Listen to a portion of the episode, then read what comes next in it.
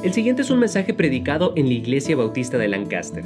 Para conectarse o saber más, busque IB de Lancaster en Facebook, Twitter o Instagram o vaya a ibdelancaster.org. Busquen por favor hermanos en sus Biblias, libro de Mateo capítulo número 22, libro de Mateo capítulo número 22 también esta semana eh, mi esposa y yo vamos a estar saliendo por unos días también de vacaciones. Y hermanos, vamos a estar orando por ustedes, como oren también por nosotros y que sigan fieles también en nuestra ausencia. Y luego vamos a estar aquí juntos otra vez. El verano ya va avanzando. Este, mañana ya estamos en el mes de julio y es increíble que tan rápido está pasando el tiempo. Pero vamos a tener buen tiempo y luego esperando este otoño y lo que está pasando, porque va a pasando también en nuestra iglesia. Mateo 22, hermanos, teniendo su lugar, les invito a que se pongan de pie mientras que leemos ahora nomás tres versículos. Aquí estamos en Mateo 22,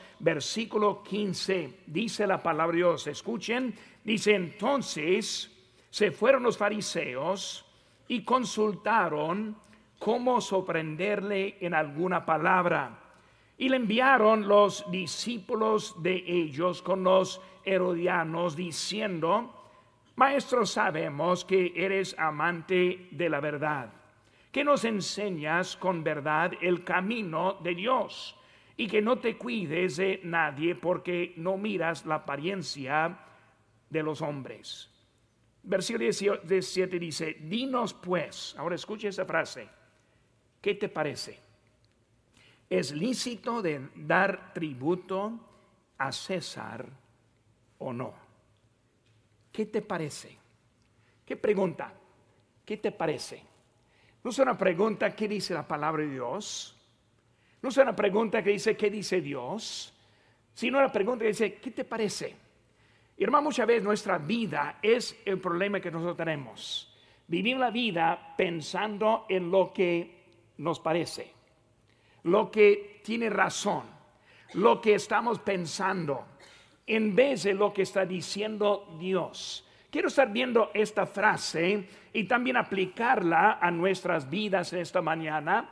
Y así como sigamos en nuestras vidas, debemos estar buscando lo que Dios quiere en nuestras vidas cuál es su este, voluntad y lo que es su mandamiento para nosotros hoy en día. Pues vamos a ver un poco en esta frase en esta mañana. Vamos a empezar con una palabra de oración y luego vamos a seguir adelante con el mensaje que el Señor nos ha dado para esta mañana. Oremos, Padre Santo, Señor, gracias te doy por esta semana que los varones tuvimos para disfrutar la naturaleza escuchar los mensajes de la palabra de Dios, apartarnos un poco orando, meditando, pensando en lo que es tu voluntad en nuestras vidas. Señor, en este verano yo te pido que tú uses estos momentos como los campamentos, como los jóvenes en su campamento. Señor, que tú uses para ayudarnos a progresar en nuestra vida cristiana. Señor, bendice el tiempo, te pido. Gracias por todo. En tu nombre precioso lo que te pedimos. Amén. Pueden tomar asiento, hermanos. Hermanos, cuando vemos el Señor Jesucristo, vemos que Él vino a este mundo con un propósito. Él no más vino aquí porque fue el momento no vino aquí simplemente para estar con nosotros, sino que vino con un, con un propósito. Dice la Biblia en Lucas 19:10, porque el Hijo del Hombre vino a buscar y a salvar lo que se había perdido. Hermanos, Él vino buscando a los perdidos. Recordando, hermanos, cuando Dios creó a este mundo, Él creó todo en perfección ni una falla hubo en la creación. Hermanos, el hombre fue hecho y fue creado para vivir para siempre hasta que entró ese pecado. Y en ese pecado también entró este la condición siendo perdido. Entró la muerte separándonos de Dios. Y por eso Cristo vino a buscar a los perdidos. También, hermanos, en 1 Timoteo 1.15 dice, Cristo Jesús vino al mundo para salvar a los pecadores, dice el apóstol Pablo, de los cuales yo soy el primero. Hermanos, Él vino no solo para buscar a los perdidos, sino también para salvar a los pecadores. Ahora, si nos busca, pero sin darnos una manera de salvarnos, para nada nos encuentra. Y por eso Él nos busca, pero nos busca para salvarnos. Hermanos, también en 1 de Juan capítulo 2, versículo dice, y Él es la propiciación por nuestros pecados. Y no solamente por nuestros, los nuestros, sino también por los de todo el mundo. Ser la propiciación. ¿Qué significa esa palabra propiciación? Vemos, hermanos, que significa apaciguar a Dios. Hermanos, Dios no tolera a ningún pecado y por eso vino para hacer propiciación. Propiciación significa cumplir por el mal que usted hizo. Cumplir por el mal que yo he hecho. Él vino como propiciación, pagar la cuenta para recuperar la relación perdida. Recordando que como con Adán, él andaba caminando pero en ese pecado nos aisló, nos separó de Dios y ahora vino como propiciación para arreglar ese problema. Hermanos, en lugar de encontrar gente con un deseo de estar bien con Dios, encontramos a los que en realidad no quisieron estar con Cristo. Vemos que cuando vino Cristo, dice la Biblia, vino a lo suyo y lo suyo no le recibió. Este, los de Israel esperando por este miles de años por la venida de Cristo y cuando por fin vino no lo aceptaron así de esa manera.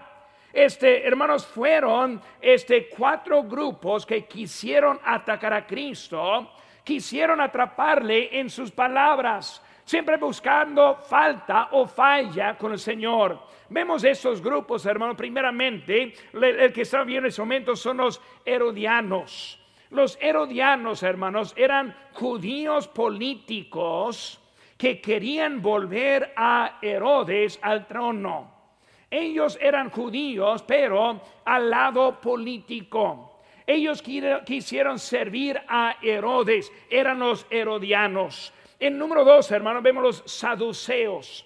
Los saduceos fue un grupo ese que no creían en muchas cosas, una de las cuales fue la resurrección. Y los saduceos no creían en la, este, e, este, en la, la, la resurrección. Número tres, hermanos, vemos los fariseos, herodianos, saduceos y ahora fariseos. Los fariseos fue el grupo religioso que creían en la ley escrita y verbal, ellos eran conocidos por sus tradiciones.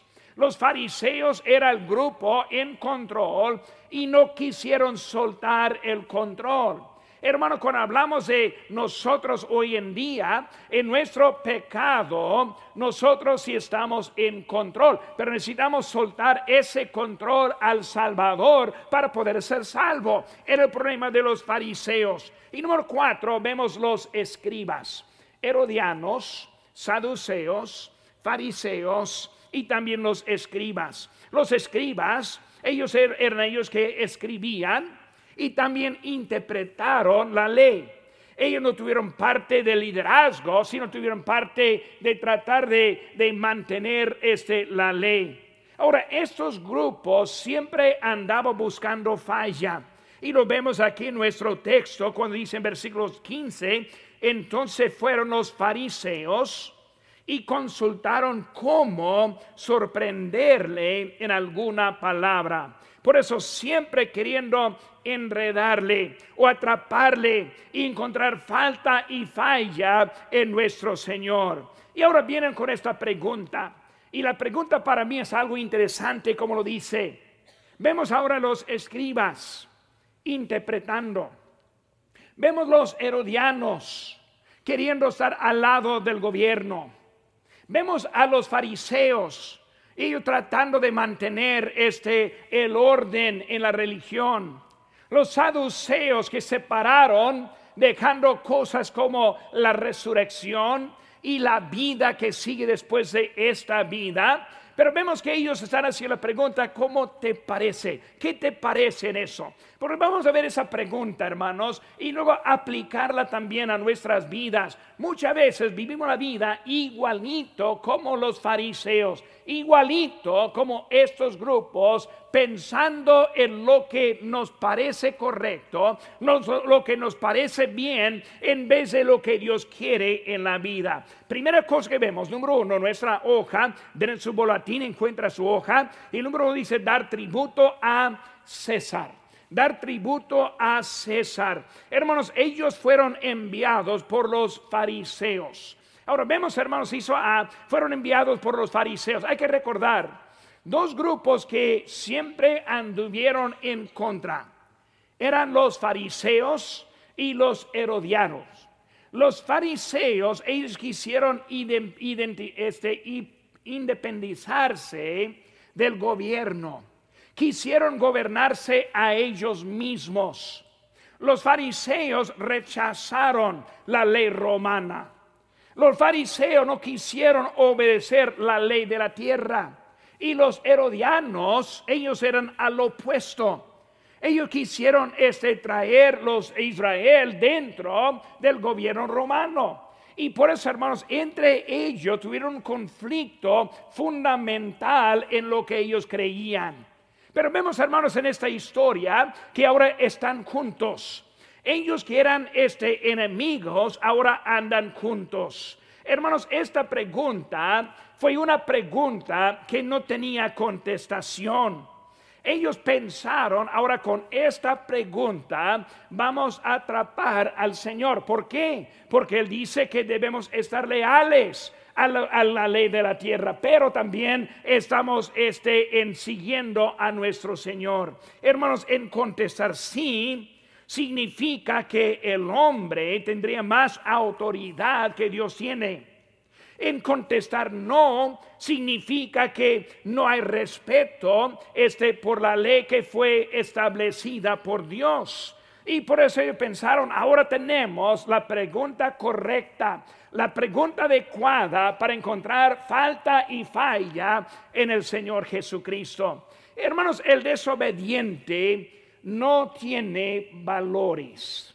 El desobediente va a desobedecer sin pensar en las consecuencias, va a desobedecer sin pensar en lo que Dios está haciendo. Por eso vemos, hermanos, que ellos que eran enemigos ahora son enemigos. Siempre se descubre cuando se juntan los que ni se quieren para enfrentar especialmente las cosas de Dios. No tienen valores en ellos, no tienen integridad en ellos. Vemos, hermanos, que todos estuvieron en contra de Cristo y en esa verdad se juntaron.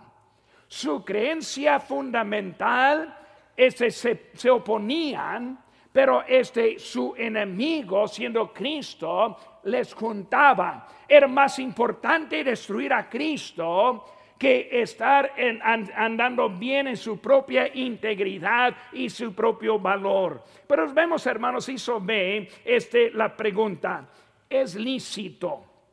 ¿Es lícito? ¿Qué significa lícito? Significa correcto.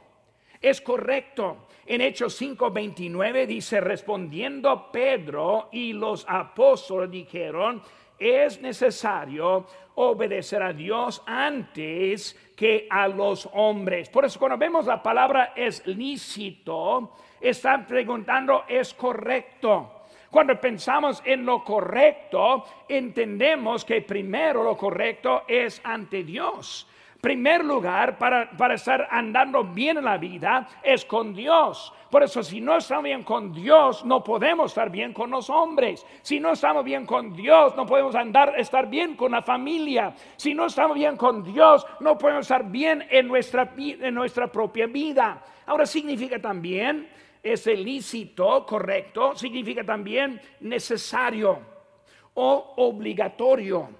En 1 Timoteo 3:7 dice también es necesario que tenga buen testimonio de los de afuera para que no caiga en descrédito y en lazo del diablo. Por eso también, hermanos, es necesario, es obligatorio o sea también o es legal. En Romanos 13 y 1 dice, sométase toda persona a autoridades superiores, de modo que si quien se opone a la autoridad, a lo establecido por Dios, resiste. Vemos, hermanos, que están poniendo, es lícito, es necesario, es correcto, es obligatorio es nuestro deber. ¿Qué opina? ¿Qué te parece Jesús en eso? Hermanos, vemos ahora que hay una meta que está viendo en todo eso.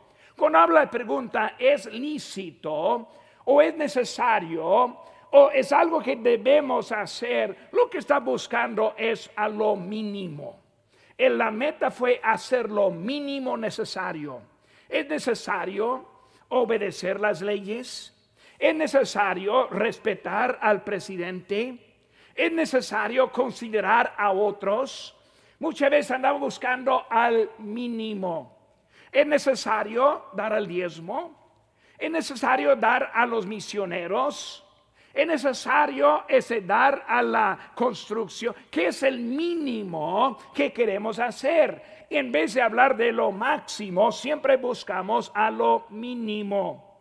Hermanos, es necesario vivir, es necesario vivir la vida respetuosa, honesta. ¿Cuál es ese el mínimo que podemos estar haciendo? Pero vemos, hermanos, con la pregunta, ¿es lícito? El inciso de hermano, el inciso C. Dar a Dios lo que es de Dios. Versículo 21. Le dijeron, eh, primeramente versículo número este, 18, dice, pero Jesús conociendo su malicia, de ello le dijo, ¿por qué me tentáis hipócritas? Mostradme la moneda del tributo. Y ellos le presentaron un denario. Entonces les dijo, ¿de quién es esta imagen? Y la inscripción. Le dijeron, de César. Les dijo, dad pues a César lo que es de César y a Dios lo que es de Dios. Hermanos, el Señor sabía el por qué que hacían esa pregunta. Ellos no querían saber si deben, si deben dar o no deben dar. En versículo 18 vemos que él está percibiendo, él sabe lo que están pensando, este, él ve que ellos están tentándole, pero que él está ahí en ese momento. Este, hermanos, hermanos, él va a usar una lección objetiva. Saque la moneda. Y la moneda tiene la inscripción de quién? Pues de César, o sea, del gobierno.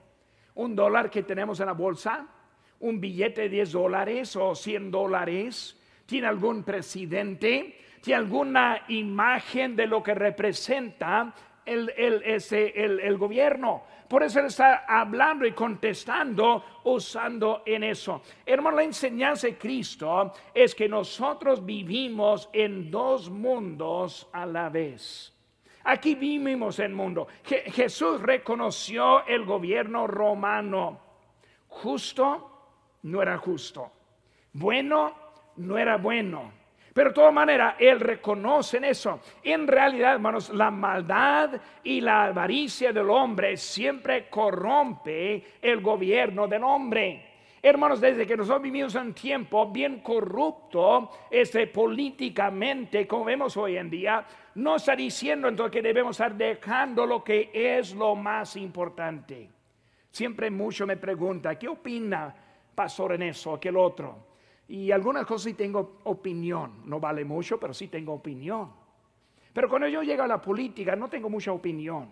Porque no es lo importante en la vida. Dada a César lo que es de César. Pero a Dios lo que es de Dios. Hermano, tenemos nosotros un trabajo mucho más mayor que el trabajo que arreglar lo que hay en este mundo. Jesús ahora dijo que debemos pagar los impuestos Este, ¿Por qué? Porque la moneda tiene su inscripción, pero también de la misma manera este, tenemos la obligación de someternos a Dios, porque nosotros tenemos la inscripción de Dios en nosotros. Eh, Dios es el dueño de nosotros. Dice la Biblia, 1 Corintios 6, 19, ignoráis que vuestro cuerpo es templo del Espíritu Santo, el cual está en, vosotros, el cual tenéis de Dios y que no sois vuestros. Vemos, hermano, que nosotros somos hechos en la imagen de Dios. Por eso, hermano, nuestro trabajo principal es lo que hay del nuestro Señor. Me preocupo más con los que necesitan conocer a Cristo que cualquier presidente que sigue. Me preocupa más en enviar otro misionero al campo misionero de que va a pasar nuestro gobierno. Vemos que lo más importante es de Dios. Por eso son las prioridades, prioridades. ¿Qué te parece? ¿Qué te parece? ¿Andar preocupado en otras cosas o preocupado con lo que pertenece de Dios? Dar tributo. Segunda cosa, hermanos, confirmar su opinión. Ahora, segundo grupo está llegando. Primero eran los herodianos, ellos hablando de la política, ellos tratando de dividir los pensamientos de Cristo en, obedecer a Dios o obedecer al, al, gobierno. Y ahora vemos al segundo grupo que está llegando ahora. En versículo 23, aquel día vinieron a él los saduceos, que dicen que no hay resurrección, y le preguntaron diciendo, Maestro, Moisés dijo, si alguno muriere sin hijos, este su hermano se casará con su mujer y levantará descendencia a su hermano. Hubo pues entre nosotros siete hermanos.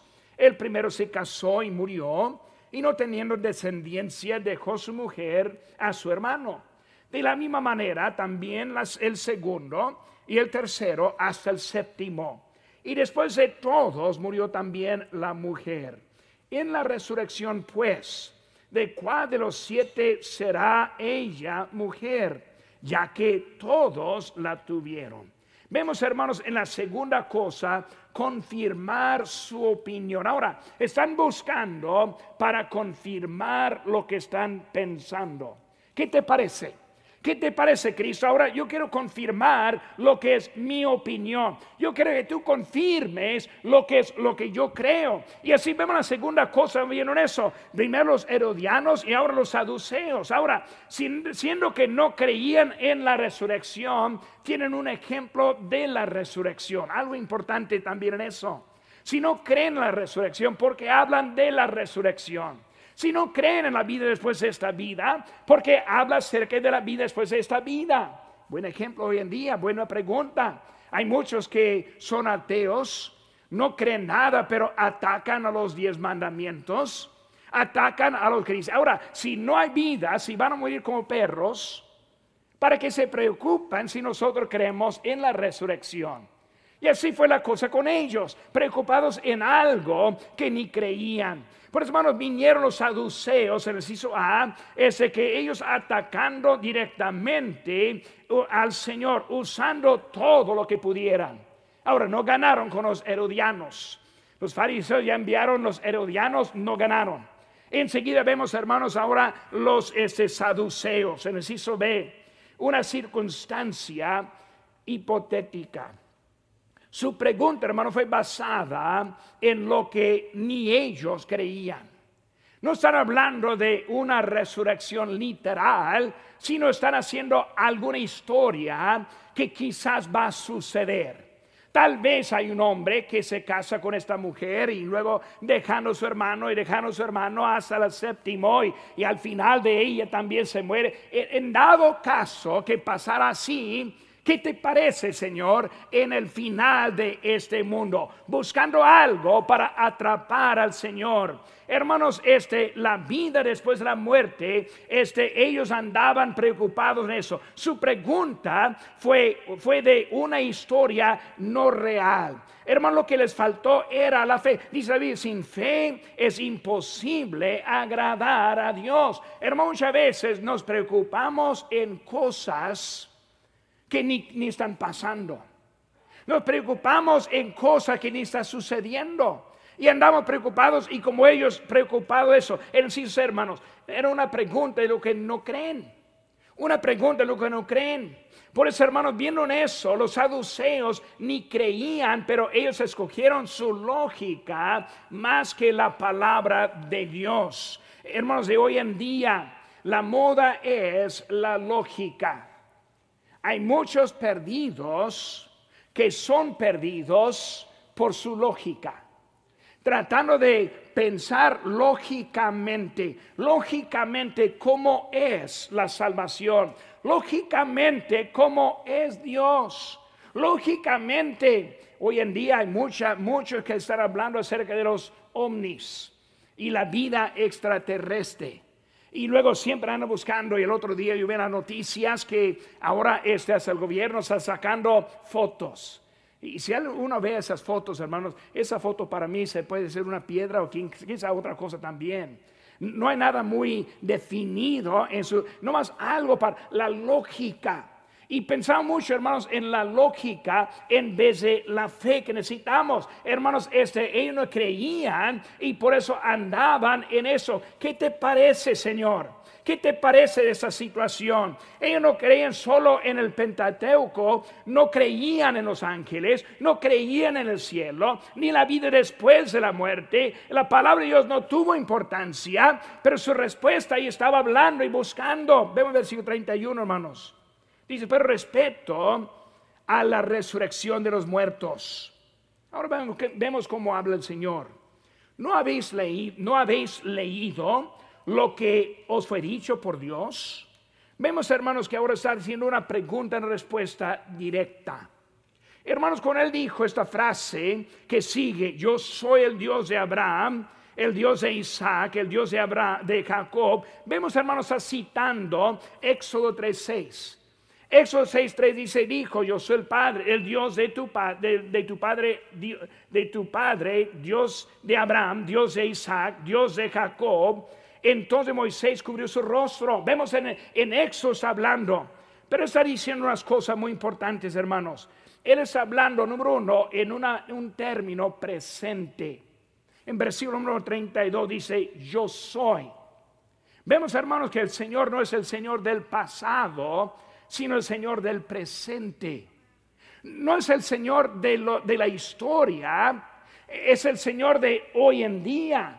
Pues para empezar, ellos hablando de algo en el pasado, está diciendo, yo soy algo presente en ese momento. Vemos, hermanos, que está hablando algo directo. Vemos lo que dijo ahí otra vez, versículo 31, pero respecto de la resurrección de los muertos, no habéis leído, leído lo que os fue dicho. La palabra os. ¿Qué, qué refiere os? A ellos ¿No habéis oído lo que Dios te dijo? Hermanos, él está hablando de algo que fue escrito miles de años antes, pero escrito para ellos en ese momento. No dijo, no habéis leído lo que fue dicho, no, más que fue dicho, sino que os fue dicho. Hermano, la palabra de Dios es viva y eficaz. La palabra de Dios, hermanos, es actual para nosotros hoy en día. Cristo está diciendo, esta palabra te fue dicho ahora para que creen en mí, yo soy. Por eso, hermano, vemos que Él está ahora contestando en una palabra. ¿Qué pasa con eso, hermano? Versículo 33, oyendo esto la gente, que dice? Se, admiraba de su doctrina, admiraba, ese, ¿qué es eso, hermano? Hasta sin palabras Hermanos, es peligroso discutir con Dios porque Dios siempre gana. Dios siempre gana.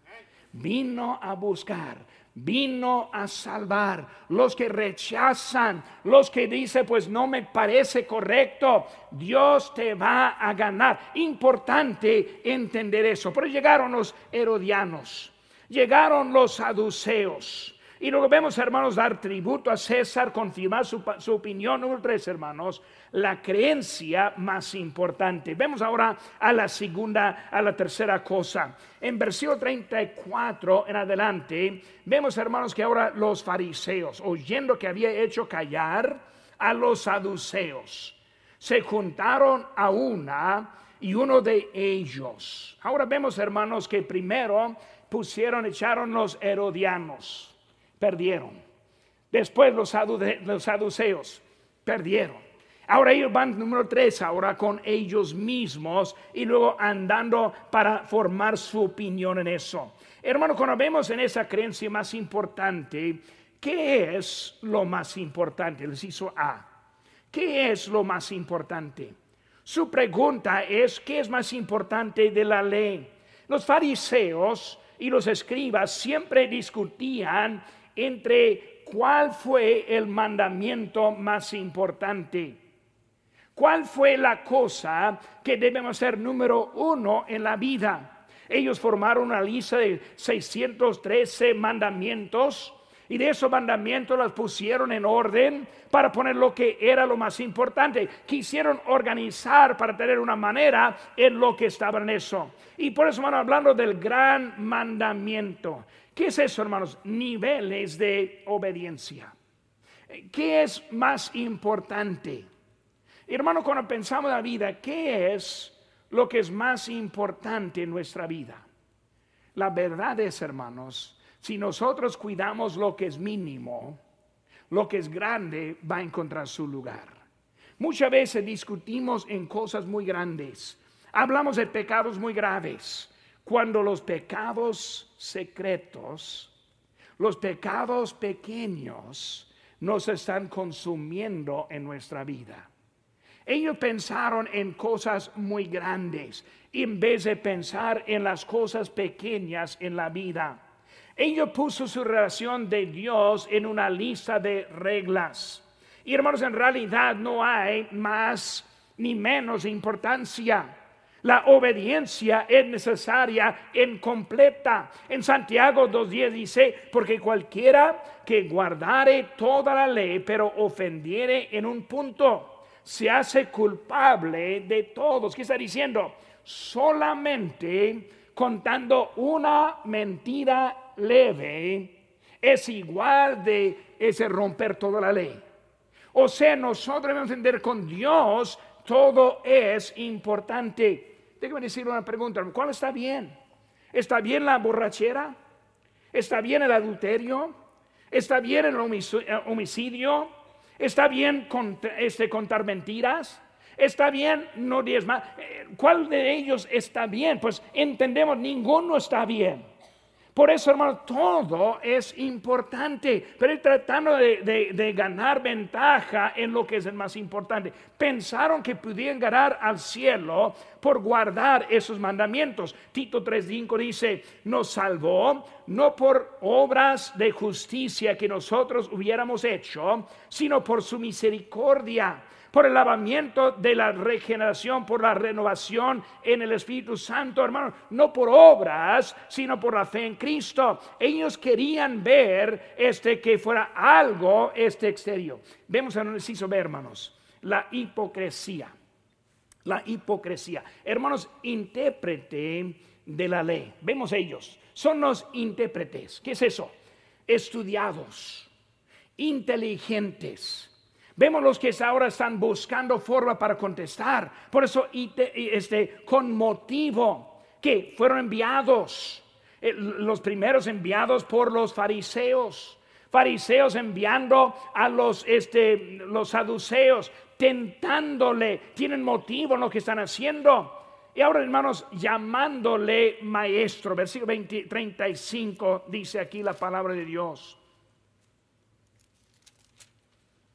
Este versículo número 35, ando yo perdido, ahora soy. Y uno de ellos, intérprete de la ley, preguntó por tentar diciendo, ahora versículo 36, maestro, la palabra maestro, hablando hermanos maestro, pero no queriendo aprender de él. Diciendo que es el maestro cuando ellos quieren enseñar a él. Hermanos, en nuestra vida, muchas veces, en vez de que Dios hablándonos a nosotros, queremos decirle a Dios lo que queremos hacer. En vez de Dios cambiándonos a nosotros, nosotros hemos este, la meta de cambiar a Dios. Y vemos que fue el error en ellos que anduvieron tratando de cambiar a Dios. Eran hipócritas. Y luego en el inciso C vemos la contestación. La contestación, hermanos, es que la pregunta, hermanos, este, la contestación es el amor. Porque vemos, hermanos, dar tributo a César, confirmar la opinión, la creencia más importante. Tercera, cuarta cosa, hermanos. ¿Qué te parece de Cristo? Versículo 41, hermanos, de nuestro texto. Dice, y estando junto, juntos los fariseos, Jesús les preguntó, preguntó diciendo, ¿qué pensáis de Cristo? ¿De quién es hijo? Y luego le dijeron, de David. Ellos empezaron, Señor, ¿qué te parece? Y luego la pregunta, la, primera pregunta, y luego la segunda pregunta, luego la tercera pregunta. Y ahora él va a repetir ahora lo que están diciendo ahora a ustedes. ¿Qué piensan? ¿Qué piensan del Cristo? ¿Qué piensa de mí mismo? Y hermano, cuando vemos eso, ahora el Señor ahora está volteando, esa es la pregunta. ¿Qué te parece de Cristo? Hermano, ¿qué piensas de Cristo? Ya mostraron, ese ya mostró lo que, ellos mostraron lo que pensaron. Ellos ya tentaron, ellos quieren encontrar fallas y ahora está haciendo, ahora, ¿qué te parece de Cristo? ¿Qué piensas de Cristo? Y ellos, ellos respondieron primero de David. Inciso B, ¿de quién es? Hijo de David. Ellos pensaron en linaje de María, también pensando en José, pensaron, quisieron ponerle como un hombre solamente. Porque cuando están diciendo de David, está hablando de su humanidad, no de su divinidad. Vemos que quisieron bajarle en su posición, eliminar la importancia de su vida. Y por eso Él está hablando, ¿de quién piensas? Y luego empieza del Hijo, hermanos, de su deidad. Es el Cristo, es el Hijo de Dios, es Dios en la carne, es el único Salvador. ¿Qué te parece? ¿Qué te parece? Muchas veces, hermanos, nuestra vida, vivimos la vida no más en lo que me parece. Dios no me, guía en realidad, yo hago lo que quiero en realidad. Echo la culpa a Dios. Le digo que le estoy sirviendo, pero cuando Él indica algo en lo profundo del corazón, fallamos en responder a nuestro Señor. ¿Qué te parece? ¿Está viviendo en su opinión? o está viviendo en la palabra de Dios. ¿Por qué estamos aquí esta mañana? ¿Por qué entramos? ¿Simplemente por rito, por es lo que hacemos? ¿O por lo que Dios quiere hacer en el corazón? Ellos llegaron simplemente para tentarle a Cristo. Estamos aquí, pero no para adorarte en realidad. Estamos aquí, pero no para obedecerte en realidad. Estamos aquí no es para ver qué está pasando. ¿Qué te parece? Tal vez alguien aquí que no conoce a Cristo. Tal vez está pensando la lógica. Todavía no me convence. La fe viene por el oír. Y el oír por la palabra de Dios. Si vamos a tener esa fe, es de hoy que necesitamos hacerlo. Quitar la lógica y poner la fe en Jesucristo hermanos. ¿Es usted salvo? ¿Tiene la certeza de la vida eterna? No hay nada más importante que saber dónde va a pasar la eternidad. Usted puede recibir este regalo si cree de todo corazón y le pide a Jesucristo que le salve. Puede orar así. Dios, mi pecado me ha separado de ti, y sin ti no puedo ir al cielo, pero creo que moriste por mí para pagar por mi pecado. Te recibo como mi único Salvador personal. Dame el regalo de la vida eterna. En el nombre de Cristo. Amén. Si tomó esta decisión, queremos alegrarnos con usted. Marque al 1-800-688-6329 o conéctese buscando IB de Lancaster en Facebook, Twitter o Instagram para hacer cualquier pregunta. Gracias por escuchar este podcast de la Iglesia Bautista de Lancaster. Que Dios le bendiga.